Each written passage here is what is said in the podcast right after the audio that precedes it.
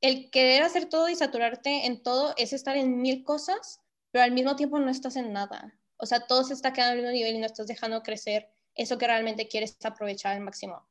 Entonces, viene de la mano convivir ese miedo de trabajar, porque queremos trabajar tanto ahorita para no tener que, se puede decir, sufrir en el futuro.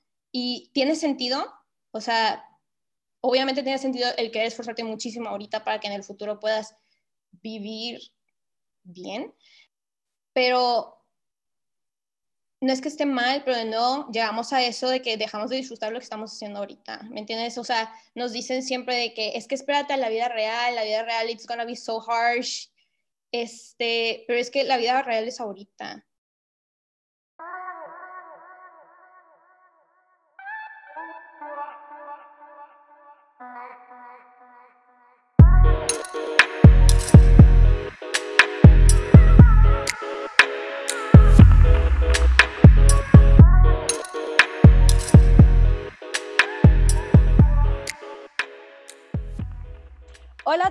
Y bienvenidos a un episodio más de Activismos y Quietismos. El día de hoy les traigo a la artista responsable de la música que acaban de escuchar, la persona que básicamente este, creó el arte audiovisual de este podcast. Su nombre es Paulina Arendi, es una muy querida amiga mía, nos conocemos creo que desde el kinder o incluso antes, o sea, nos conocemos prácticamente desde siempre. Y este, para mí, Paulina Arendi ha sido este, no solamente mi mejor amiga, sino también de que un modelo para seguir, una persona que ha crecido conmigo.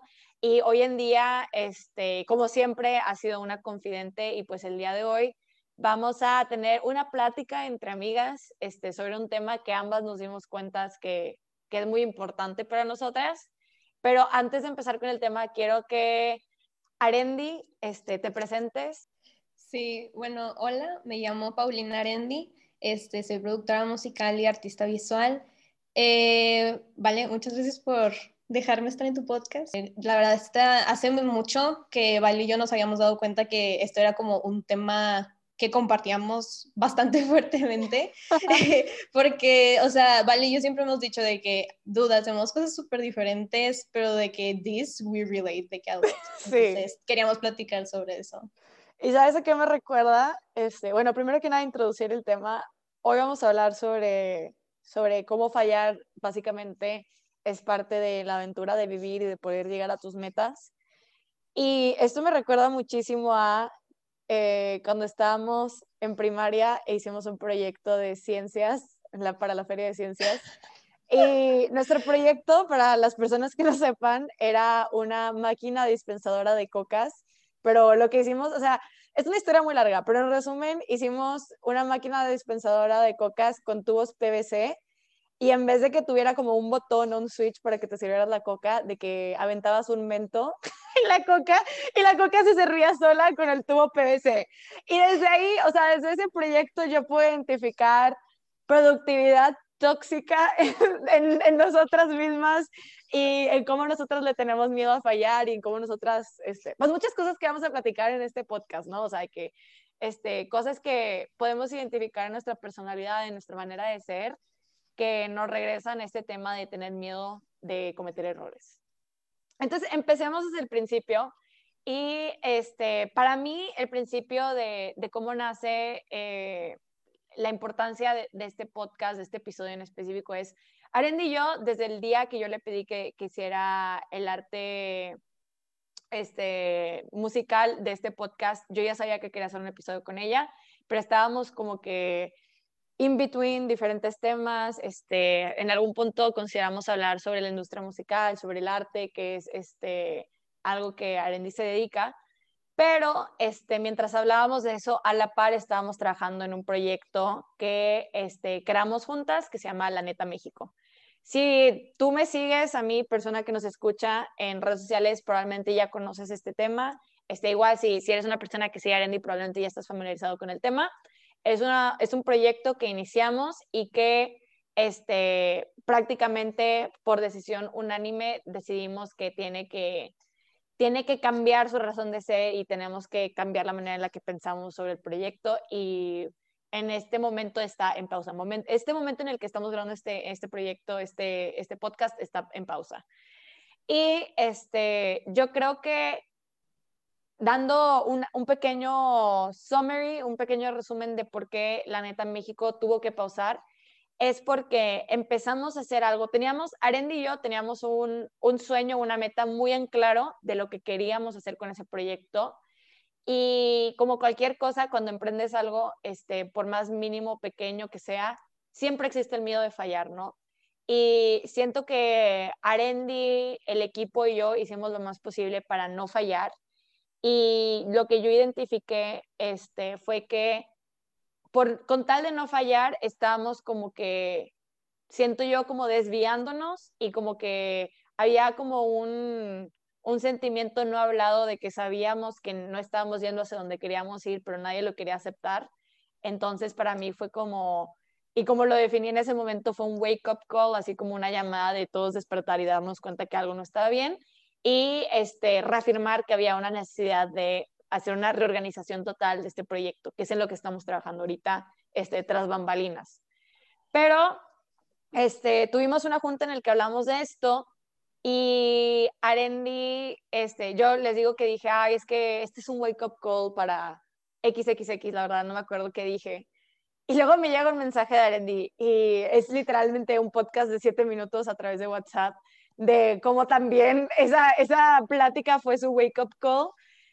Y yo quisiera que Arendi nos explicaras este, qué fue para ti ese wake-up call y qué puede ser para los demás, ¿no? O sea, y que siento que darte cuenta que estás haciendo algo mal o de que darte cuenta que necesitas cambiar algo en tu vida, siento que se, se pone enfrente de ti de maneras muy pequeñas y sutiles y como que te toma un trancazo darte cuenta de que necesito, o sea, necesito cambiar la manera en la que estoy haciendo las cosas.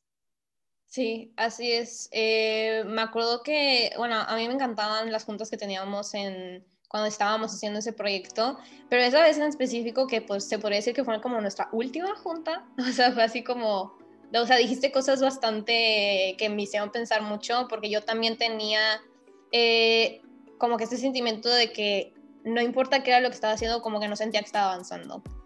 Para identificar que estás haciendo algo mal, primero que nada tienes que darte cuenta que si es algo de que, ok, esto no me gusta hacerlo, pero sé que voy a llegar a algo bueno cuando termine ya sea de aprender o de pasar por este proceso, o me está pesando hacerlo. Y la cosa es de que nunca vamos a estar satisfechos con nada realmente, o sea, como humanos, nunca, siempre vamos a querer más o llegar más lejos de que este, para mejorar. Y no significa algo malo porque no debemos de conformarnos con lo que ya tenemos y tenemos que seguir creciendo. El problema es cuando dejas de agradecer y apreciar lo que estás haciendo ahorita por buscar algo más en el futuro cuando ni siquiera sabes qué es ese futuro. Este, y dejas de disfrutar el momento que estás viviendo ahorita. Como digo, hay cosas que tienes que aprender para seguir haciendo, para ponerlas en combinación con lo que ya tienes. Por ejemplo, yo hago de que cosas creativas y me dedico más como al arte y todo eso, pero nunca pensé que fuera tan importante a lo mejor aprender de finanzas, de ventas o cosas así. Este, yo ahorita estoy eh, en una internship, eh, como en un de practicante, este, en la universidad y todo esto me lo están enseñando. Llevo ya un año en eso y ya ahorita ya estoy en ese punto que digo de que, ok, ya aprendí todo, pero ahora me falta avanzar y seguir a lo que sigue, porque ya me está pesando. Y pues sí, eh, también más que todo porque probablemente uno sí esté en el camino correcto o esté haciendo las cosas bien, pero el, andar pensando constantemente en el futuro y el estar comparando tu trayectoria con otras personas este, y decir de que porque no estoy avanzando más rápido, porque no estoy viendo resultados ya, este, es desalentador, ¿me entiendes? Pero las cosas necesitan tiempo. Entonces, es el hecho de estar satisfecho de que con lo que estás haciendo en este momento, ahorita. Yo creo que mencionas dos puntos clave. Y el primero es como la incertidumbre de no saber si estás haciendo lo correcto para llegar a tu meta, que al final yo creo que ese es como un sentimiento compartido por muchas personas, o sea, no tienes que ser un emprendedor para sentir eso, o sea, saber que, no sé, en el caso de Arendi, estoy hablando por ti, me puedes corregir, de que yo sé que en tu caso tú quieres producir música en el futuro, este, poder, este, obviamente, financiarte a través de, del arte que tú creas y poder este, saber cuál es el valor en el mercado y etcétera, poder básicamente hacer un modelo de negocio de tu arte, no por lucrar, sino para poder vivir y, y, sabes cómo, o sea, tener lo que mereces a partir de ese arte que creas. Y yo siento que algo que platicabas que era de esta incertidumbre de, de llegar hacia el futuro es como o sea, ¿quién te va a enseñar? ¿Sabes cómo? O sea, que quién te va a enseñar cómo llegar a ese futuro. O sea, no es como que vas con tu maestro de producción musical y le dices de que, oye, quiero ser productora, de que dime el paso uno, dos y tres para llegar a ser productora. Nadie sabe, o sea, yo siento que hay, hay muchas cosas en la vida que no es como de que uno, dos y tres ya lo lograste. Incluso las personas que somos estudiantes universitarios, o sea, te dicen, a veces la, gente te, te, planea, te planea la vida como si fuera de que tienes que ir a la secundaria, a la prepa, a la universidad y luego ya conseguiste tu trabajo y ya llegaste a la meta. O sea, ¿cuál es esa meta? O sea, para mí la meta no es conseguir un trabajo de 9 de la mañana a 5 de la tarde. Esa, o sea, esa no es mi meta. Y siento que como es una meta distinta a la que muchas personas persiguen o a la que comúnmente vemos, este, es difícil entender cómo salirte de ese caminito que ya está hecho para ti. Que siento que es algo que tú y yo hemos, hemos platicado muchas veces, ¿no? De que en nuestro caso tú y yo tenemos muy en claro que no queremos un 9 to 5, como le dicen en Estados Unidos, o sea, un trabajo de 9 de la mañana a 5 de la tarde.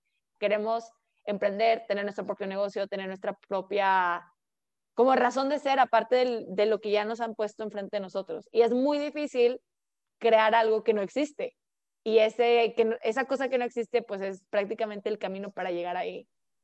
Sí, exacto. Y más que todo porque a lo mejor estoy hablando muy en la edad que tenemos ahorita, pero yo creo que no tenemos eh, ahorita definidos 100% todos nuestros objetivos y hablo nada más, no solo por nosotras, sino por el público también que nos escucha. Este, las oportunidades y las cosas llegan como de la manera más extraña y en momentos que no sabemos, ¿me entiendes? Entonces, es, un, es como algo complicado porque también no, no sentimos a lo mejor que estamos avanzando, que estamos yendo por el buen camino, por lo mismo de que queremos resultados inmediatos o también eh, que queremos como todo medible, ya sea de que como en redes sociales, todo lo que vemos de que hay gente creciendo súper rápido con números muy altos, este, eh, bueno, en realidad todos tenemos una trayectoria diferente, ¿me entiendes? No hay una fórmula para nada. Y como no existe esa fórmula, la fórmula, no, no podemos seguir la fórmula de universidad, trabajo y eso el resto de nuestras vidas, ¿me entiendes? Este, porque al final del día también tienes muchos caminos en esto de no caer en lo que tú mencionas de tener un trabajo de 9 de la mañana a 5 de la tarde, sino ya sea el emprendimiento o el freelance o trabajar en redes, o sea, son muchas cosas, entonces sí, creo que por ahí está el asunto, ¿no? De que de el camino que tienes que tomar y encontrar la fórmula y cómo llegar a eso. Sí, y yo creo que también eso que mencionas de que nos comparamos muchísimo a los demás. O sea, me viene a la mente, por ejemplo, cuando cuando fue la muerte de Steve Jobs, siento que todos los emprendedores o todas las personas de, de la industria tecnológica era como, no sé, o sea, siento que era como que estudiaban al hombre, estudiaban a Steve Jobs para de que crear un plan magnífico para encontrar cómo llegar a ser el próximo Steve Jobs, ¿no? Y de que desde el punto uno, ¿no? Que, por ejemplo, yo en este momento estoy escuchando el audiolibro de su vida y a mí me impresiona muchísimo varias cosas de Steve Jobs, ¿no? Como este, que no terminó la universidad, este, que tenía ciertas opiniones sobre, no sé, el uso de sustancias, etcétera. Y es como de que, o sea, para ser emprendedor o para entrar a ese campo de la tecnología, no tienes, ¿sabes cómo? O sea, no tienes que ser Steve Jobs 2.0, tienes que ser tú mismo y entender cómo, o sea, qué es lo que tú necesitas para llegar a donde quieres ir, o sea, no qué es lo que tienes que replicar para llegar a donde alguien más digo, por ponerlo de una manera. Y siento que eso nos lleva hacia la importancia de buscar qué es lo que tú quieres en tu alma, o sea, qué es lo que tú realmente quieres en tu core, en tu, en tu núcleo, qué es lo que te llama, qué es lo que te busca. Y yo quisiera compartir un recurso que, que me compartió un maestro de la universidad que se llama Ikigai. Y este Ikigai es básicamente un mapa en el que tú puedes trazar qué es lo que puedes hacer en tu futuro para llegar a tu meta personal a partir de cuatro ejes distintos. El primero es preguntarte a ti mismo qué es lo que amas. El segundo es qué es lo que el mundo necesita. El tercero es este, qué puedes hacer que la gente te pagaría por hacerlo. Y el último es en qué eres bueno.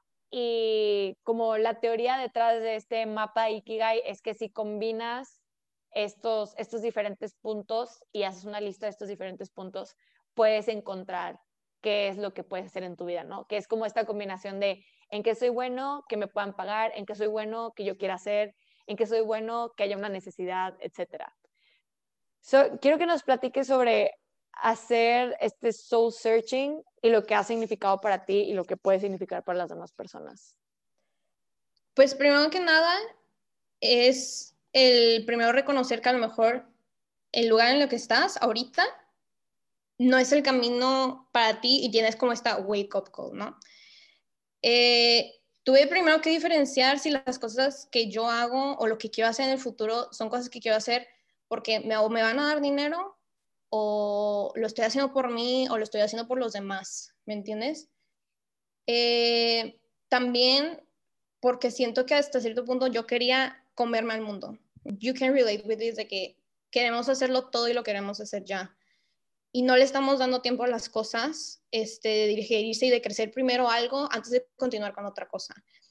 Yo creo que el problema para mí, por lo menos personalmente, es que yo soy una persona que tiene muy en claro desde el momento uno, qué es lo que quiere. O sea, yo soy una persona que cuando envisiono algo, o sea, cuando me propongo algo, ya sé cómo lo quiero, cómo voy a llegar a eso, este, por qué lo quiero, me queda muy claro. Y siento que como que este soul searching, esto de buscar qué es lo que quieres desde tu núcleo, siento que lo hago muy bien, por lo menos en mi caso. Creo que mi problema es que en la búsqueda de llegar a este objetivo, que ya hice como que todo este análisis de por qué lo quiero, cómo lo quiero, etcétera, siento que ahí es donde me pierdo yo por lo menos. O sea, siento que ahí es cuando yo olvido hacia dónde voy y por qué lo estoy haciendo. O sea, siento que, digo, justo lo que decías, ¿no? O sea, cuando estás haciendo un proyecto, cuando estás haciendo una búsqueda para algo, tienes que dejar que las cosas se dijeran y tienes que dejar que también el mundo fluya y tú fluyas con él. Y siento que mi problema, justo como lo dices, es que me quiero comer el mundo, entonces no le doy tiempo al mundo de hacer su magia y ya estoy como que, que buscando cómo hacer que mis metas se cumplan. Y eso hace que yo a veces también olvide qué es lo que estoy buscando desde un principio o por qué lo estoy buscando desde un principio.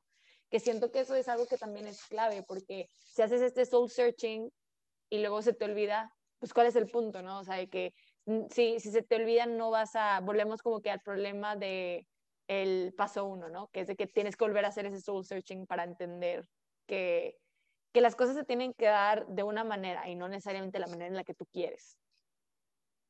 Y yo creo que aquí me gustaría incorporar un poco a la conversación es justamente algo que mencionabas en el principio, Arendi. Aún y cuando tú y yo, Arendi, hacemos las cosas en diferentes áreas, en diferentes campos, lo que dices es súper verdad. O sea, las dos tenemos como productividad tóxica o yo a mí me gusta decirle ser workaholic, que es cuando estás que obsesionado con el trabajo. Y que yo creo que a partir de ahí parte muchos de los problemas que tú y yo tenemos, que es que, o sea, el primero es que nos sobresaturamos y ya no podemos avanzar en nada, o sea, que por lo mismo que nos queremos comer el mundo, de que decimos que sí a todo lo que se nos pone en nuestro camino y luego de que está difícil avanzar. Y número dos es que nosotras creo que tenemos muy en claro cuál es nuestra meta final, pero luego para poder llegar a ella se empieza a sentir, o sea, nuestra meta final, por lo menos para mí mi meta final es poder trabajar para vivir, ¿no? Y siento que a veces en búsqueda de hacer eso, termino viviendo para trabajar, que es esta típica frase de, ¿trabajas para vivir o vives para trabajar? Y siento que eso ha sido como que clave en nuestra relación como work vibes, o sea, de que como, como amigas que, que trabajamos juntas en algunos puntos y que también trabajan en cosas distintas. Sí, así es. Este, porque fíjate que, bueno, yo la manera en la que empecé a darme cuenta de eso y tiene, pues, básicamente que ver con qué es lo que significa ser una persona de que con toxic productivity, es que para empezar, eh, yo he evaluado como que mi valor como persona en mi nivel de, de productividad, ¿me entiendes? De que si soy así de productiva y hago todas estas mil cosas de que en un solo día, de que I'm gonna make it, o sea, de que ya, eh, sí, eh, tengo personalmente el problema de que igual, como quiero hacerlo todo, aquí me tienes con universidad, dos trabajos, proyectos personales, etcétera. Y pues aprendiendo cosas nuevas siempre. Entonces, ahí empiezas a olvidar tus prioridades, prioridades, perdón. Eh, eh, es, a eso viene también el source searching, también de que a qué le quiero dar prioridad y en qué quiero seguir creciendo. Yo creo que primero tienes que hacer crecer una cosa antes de continuar con todas las demás, como tú dices. O sea, mi música hubiera salido hace de que medio año si no me hubiera puesto a hacer 20 mil cosas antes. O sea, hazte cuenta que eh, el querer hacer todo y saturarte en todo es estar en mil cosas, pero al mismo tiempo no estás en nada, ¿me entiendes? O sea, todo se está quedando al mismo nivel y no estás dejando crecer eso que realmente quieres aprovechar al máximo. Entonces, viene de la mano convivir ese miedo de trabajar, porque queremos trabajar tanto ahorita para no tener que, se puede decir, sufrir en el futuro. Y tiene sentido, o sea, obviamente tiene sentido el querer esforzarte muchísimo ahorita para que en el futuro puedas vivir bien, pero no es que esté mal, pero no llegamos a eso de que dejamos de disfrutar lo que estamos haciendo ahorita, ¿me entiendes? O sea, nos dicen siempre de que es que espérate a la vida real, la vida real it's gonna be so harsh, este, pero es que la vida real es ahorita, you know? Entonces, yo creo que eso de ser como eh, workaholic y así, hizo que me dejara de gustar todas estas cosas que me encanta hacer y las estaba haciendo más porque sabía que era como my future job y mi trabajo y así, y también por lo mismo de que dejé como que mis prioridades de que qué va primero, qué quiero hacer primero, así de que, ah, quiero tener experiencia profesional o quiero hacer crecer mi música o quiero crecer como artista, ¿qué es lo que quiero hacer primero? Y aquí estamos nosotras dos queriendo hacerlo todo. Y ¿sabes a qué me recuerda esto? Me recuerda que cuando yo estaba en la secundaria, y también a lo largo de la prepa lo vi muchísimo, pero yo personalmente lo veía mucho en la secundaria. El tema de medir mi valor a través de la productividad. O sea, porque para mí siempre, para mí personalmente siempre ha sido muy importante sacar muy buenas calificaciones, este, y que me vaya muy bien en la escuela. Y yo la manera en la que aprendí a sacar buenas calificaciones era literalmente estudiar hasta ya no más poder, o sea, estudiar hasta sentirme físicamente mal, de que ya no puedo más, me tengo que ir a dormir.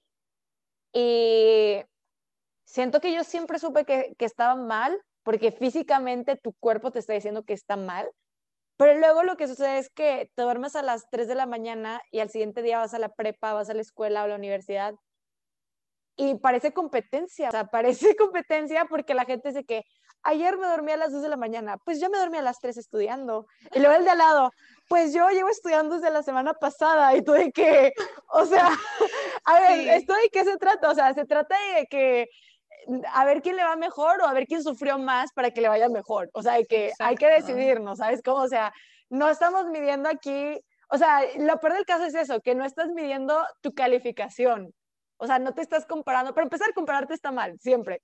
Pero me preocupa muchísimo que estamos comparando no tu resultado, sino de que el proceso para llegar a ese resultado, ¿sabes? De que el proceso de quién sufrió más para llegar ahí. Y parece genuinamente una competencia y que yo lo veo muchísimo entre estudiantes, pero que sé, porque lo he visto con gente mayor que yo, que existe también en, en los adultos, por ponerlo así. Y es como esta parte de lo que tú dices, ¿no? De las prioridades, que es de que, a ver, nos están, o sea, en el caso, por ejemplo, de, de los adultos, ¿no? O sea, todo toda la vida nos venden esta idea de que nuestro placer de vivir o, o nuestra diversión de, de ser jóvenes o de que de ser felices es después de que hagas A, B y C. O sea, siempre nos venden esta idea de que una vez que vayas a trabajar, vas a ser feliz. O una vez que te cases, vas a ser feliz. O una vez que tengas hijos, vas a ser feliz. Y estás como que aplazando continuamente esa felicidad y especialmente yo lo veo muchísimo, como dices tú, en nuestro caso de, ay, o sea, por ejemplo, ahorita lo que acabas de decir, de que tú te quieres dedicar a la música y es de que ah, una vez que haga A, B y C, o no sé, que saque un álbum o que saque tal, tal canción, podré ser feliz porque por fin tendré mi música, no sé, en Spotify o donde sea. Que siento yo que es clave lo que dices, ¿no? O sea, de que en vez de verlo como que es algo para el futuro, deberíamos buscar la manera en la que sea la felicidad y el placer de vivir algo del presente. O sea, que cómo lo hacemos para que disfrutes el proceso de llegar a tu meta, en vez de nada más disfrutar la meta. Sí, exacto, porque también yo creo que igual yo vi que había como un problema ahí. Primero que nada, pues que dejé de disfrutar lo que estaba haciendo y segundo, que me cansaba mucho emocionalmente el pensar tanto así de que es que tengo que hacer esto y tengo que pasarme mil horas aquí porque si no, de que no, no voy a ser exitosa, o sea, de que si no me mato, no lo voy a hacer. Y la cosa es que te tienes que esforzar por las cosas, sí, pero llega un punto donde te, tú eres tu máxima prioridad, ¿me entiendes? No es tu trabajo.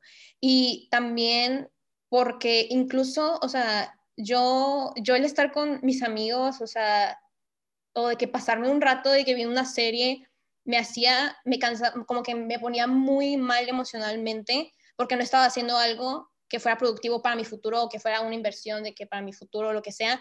Incluso yo la otra vez le contaba a una amiga de que tú, es que hasta tengo miedo de que de estar en una relación porque siento que no voy a tener ni tiempo para eso o de que este o no les voy a poder dar el tiempo que necesitan, ¿me entiendes? Porque también es de que tengo, o sea, el tiempo, más que todo el tiempo es todo un tema porque es de que tengo nada más 24 horas al día, este, ya tengo 20 años, eh, se me va todo súper rápido y pensamos, o sea, todo va muy rápido, ¿me entiendes? O al menos así lo sentimos, este, y queremos todo ya.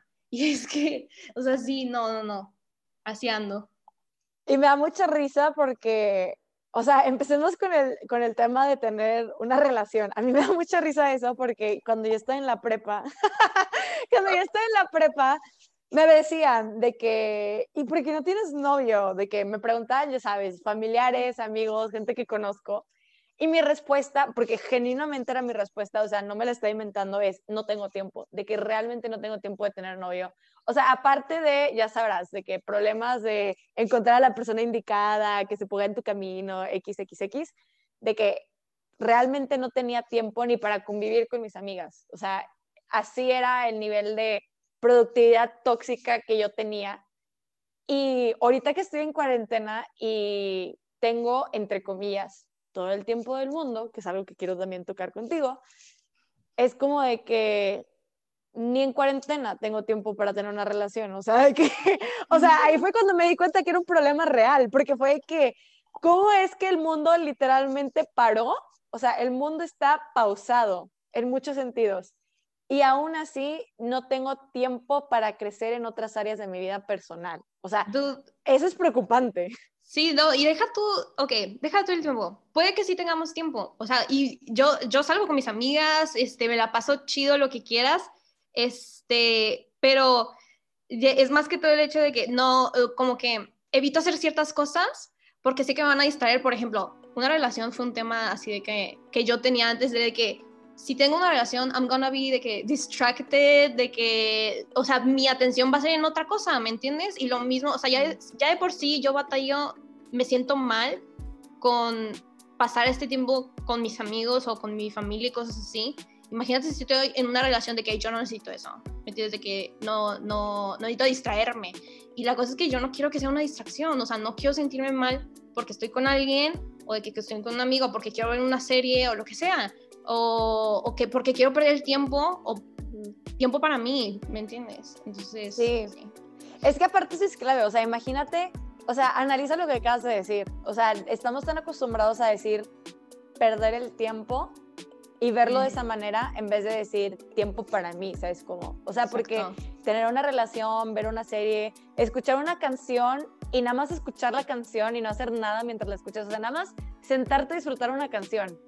Eso no es perder el tiempo, eso es inversión de tiempo para ti, para que tú te la pases bien, para que tú, o sea, no sé, para que tú tengas la satisfacción de que hiciste algo para ti. Y siento que eso es algo que está como muy tabú, está como que muy, no sé, está visto mal ahorita por la sociedad, o por lo menos así es como yo lo he vivido. Y, y, algo que decías también es este tema de que tenemos 20 años y no tenemos tiempo. O sea, a mí me sorprende muchísimo con la cuarentena cómo eso me, o sea, me lo ha reafirmado, ¿sabes cómo? O sea, la cuarentena, justo lo que dije antes, ¿no? De que la cuarentena, el mundo se pausó, no puedes salir de tu casa y yo lo primero que pensé, wow, tengo tiempo para por fin hacer lo que siempre quería hacer. Poder pintar, poder, no sé, aprender un nuevo idioma, poder hacer ABC. Y M aquí han pasado ocho meses desde que, desde que inició la cuarentena y no he aprendido ningún idioma nuevo, no he pintado casi nada. Y justo como dices, siento que el día no tiene suficientes horas y se supone que en esta cuarentena, o sea, yo en mi mente envisioné que en esta cuarentena iba a tener tiempo extra. Y es súper preocupante porque es como que ahorita tengo 20 años y toda la vida los adultos nos han dicho que, ay, espérate cuando tengas mi edad o de que espérate cuando seas adulto. O sea, ¿qué me espera? O sea, ahorita ya está canijo, ahorita ya está difícil, o sea, ¿qué es lo que me espera en el futuro? Sí, sí, sí, eso sí que, ok, no estoy teniendo tiempo ahorita, o sea, tiempo entre comillas, ¿me entiendes? Este, porque, o sea, sí tenemos, la cosa es que sí tenemos tiempo, pero volvemos a lo mismo de antes, que empezamos a decir sí a todo y de que yo quiero hacerlo todo y este, voy, te consume todo, eh, toda esa energía, ¿me entiendes? Porque ya al final ya no te queda energía para hacer eso que realmente quieres hacer. O sea, o eso que a lo mejor es como desperdicio de tiempo aprendiendo otras cosas. Yo creo que ahí, yo creo que ahí es como regresar a lo de saber cuáles son tus prioridades, ¿no? O sea, y que si tu prioridad ahorita es, no sé, sacar la universidad, ok, tu prioridad ahorita es estudiar, no distraerte en otras cosas, etcétera. Pero si tu prioridad ahorita es crecer emocionalmente o de que tener mejores amistades o no sé, o sea, cual sea tu, tu meta, o sea, tienes que saber que no estás perdiendo tu tiempo y que no tienes que, no sé, buscar tu valor a través de otras cosas. Si lo que tú quieres que te dé valor es un área específica de tu vida, invierte tu tiempo en eso, no inviertes tu tiempo en otras cosas.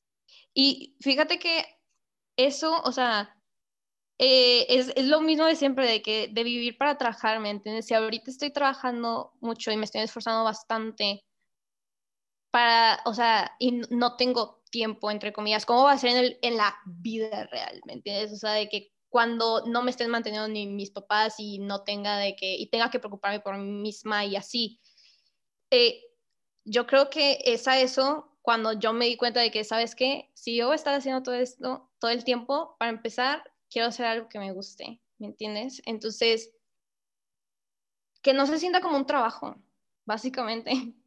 O sea, no quiero sentirlo como un trabajo y no quiero sentir que me estoy estresando todos los días, a ver cómo le hago. Y es, este, es también, yo creo que es, eso me ha afectado esta cuarentena, que he tenido ese estrés negativo de que me estreso tanto porque tengo todas estas cosas que hacer que al final no las termino haciendo, ¿me entiendes? y, y, pues sí. A mí me da mucha curiosidad como, de que no sé por qué parece que en todos mis episodios del podcast hago una referencia de TikTok. Lamento para las personas que me escuchan que vean que todas mis referencias son de TikTok, pero recuerdo que una vez vi en TikTok precisamente que una persona puso como un video de...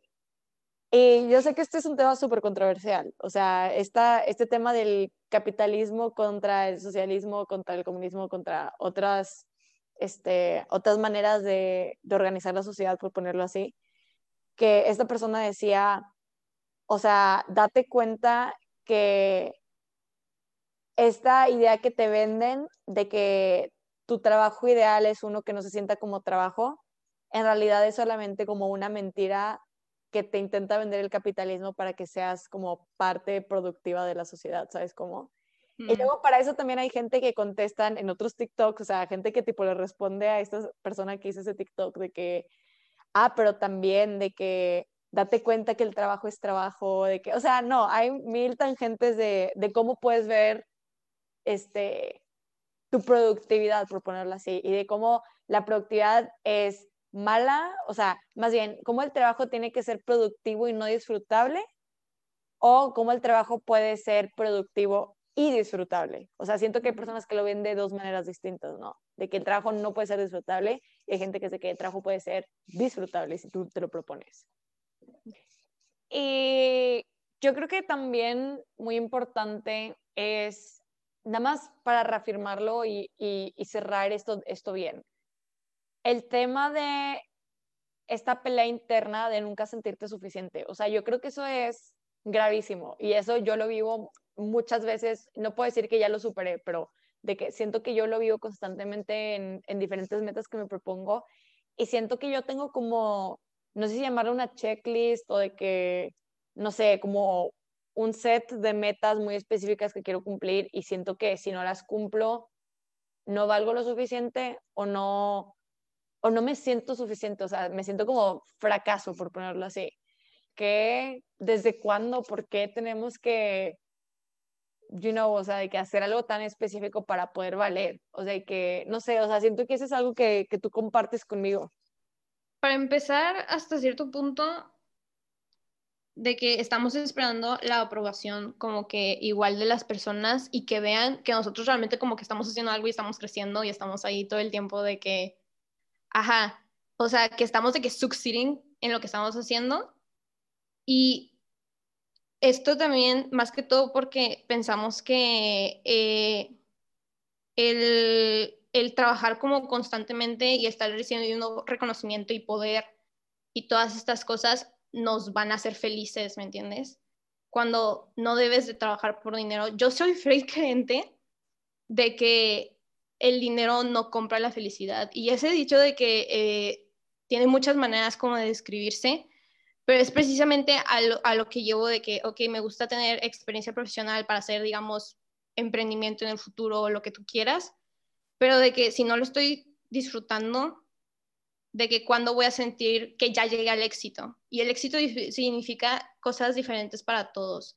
Entonces, a lo mejor yo, una persona de que multimillonaria, lo que tú quieras, pero eso no es el éxito para mí, ¿me entiendes? O a lo mejor piensas que tu objetivo va a ser de que eh, el tener una familia, pero ya cuando tienes a tu familia te sientes estancado en esto de que ya, ya tengo una familia, pero estoy de que struggling económicamente y tengo todo el tiempo miedo, ¿me entiendes? que me va a quedar así.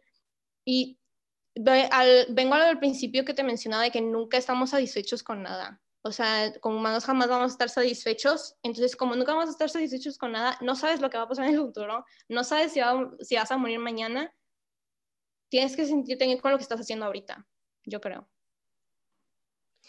Y yo creo que para concluir, me gustaría saber, una vez que haces tu soul searching, o sea, una vez que tienes tu wake up call, o sea, una vez que descubres que necesitas hacer un cambio en tu vida, y después haces el soul searching, o sea, de que descubres cuál, qué es lo que quieres hacer desde tu núcleo, qué es lo que te mueve.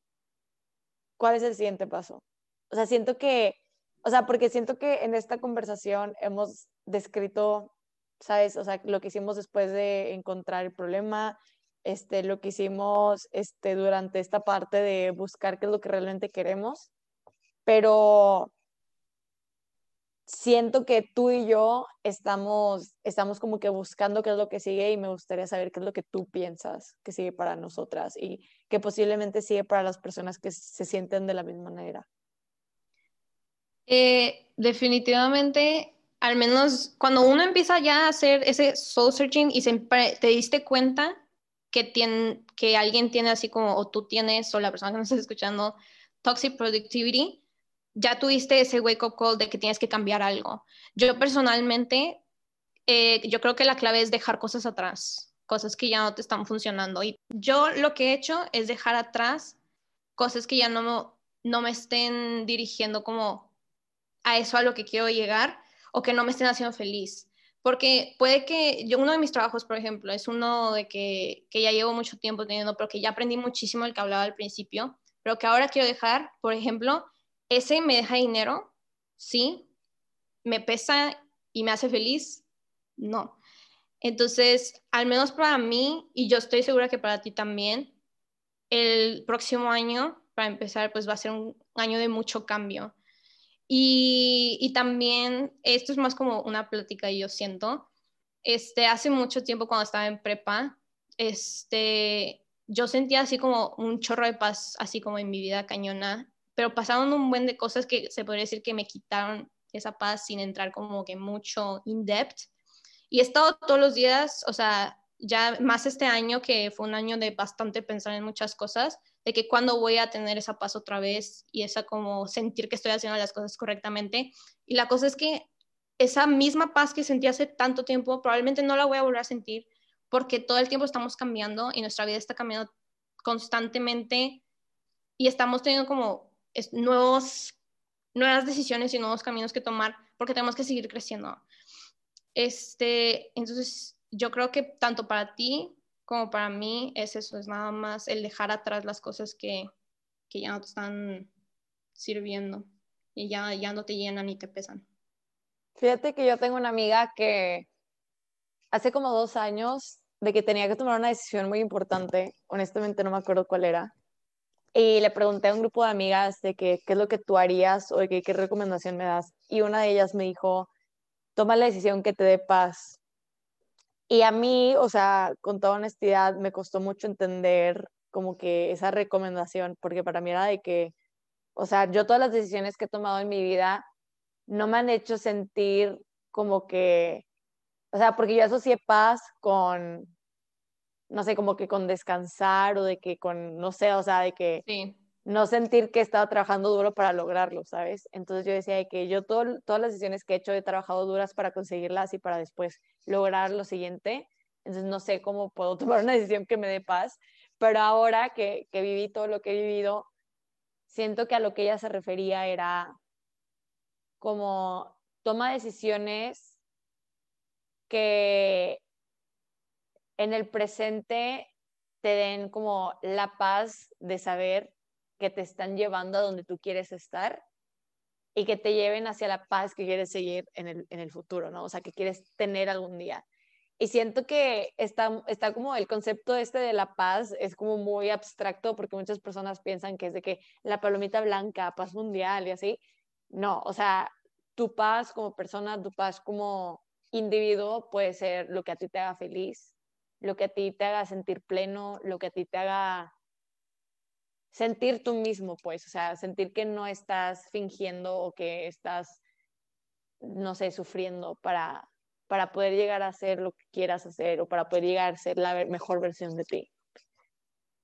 Pues, Arendi, muchísimas gracias. Este ha sido un episodio muy, muy honesto, yo creo que sería la manera de, de llamarlo muy genuino porque tú y yo, este, en serio queríamos hablar del tema. Y pues quiero que brevemente hagas la invitación para que más personas conozcan tu trabajo y que nos digas dónde te podemos encontrar. Muchas gracias. Este, bueno, yo ahorita eh, en, Instagram es en donde estoy más, más activa, en Twitter también. Eh, me pueden encontrar como Paulina Arendi. Este, y hace súper poquito abrí mi cuenta más como de arte, en donde subo fotografía y así, que se llama paulinarendi.art, de arte. Eh, es nueva, así que disculpen si no ven muchas cosas ahí. Y pronto voy a sacar mi música. Muchas gracias, Vale, eh, por dejarme estar en tu podcast. Este, espero no se me haya olvidado decir nada importante y espero que les haya ayudado a los demás que lo están escuchando. Pues bueno, ahí lo tienen, la persona detrás de este, la música de este podcast y la persona responsable de lo que vas a escuchar en unos segundos. Nos vemos a la próxima.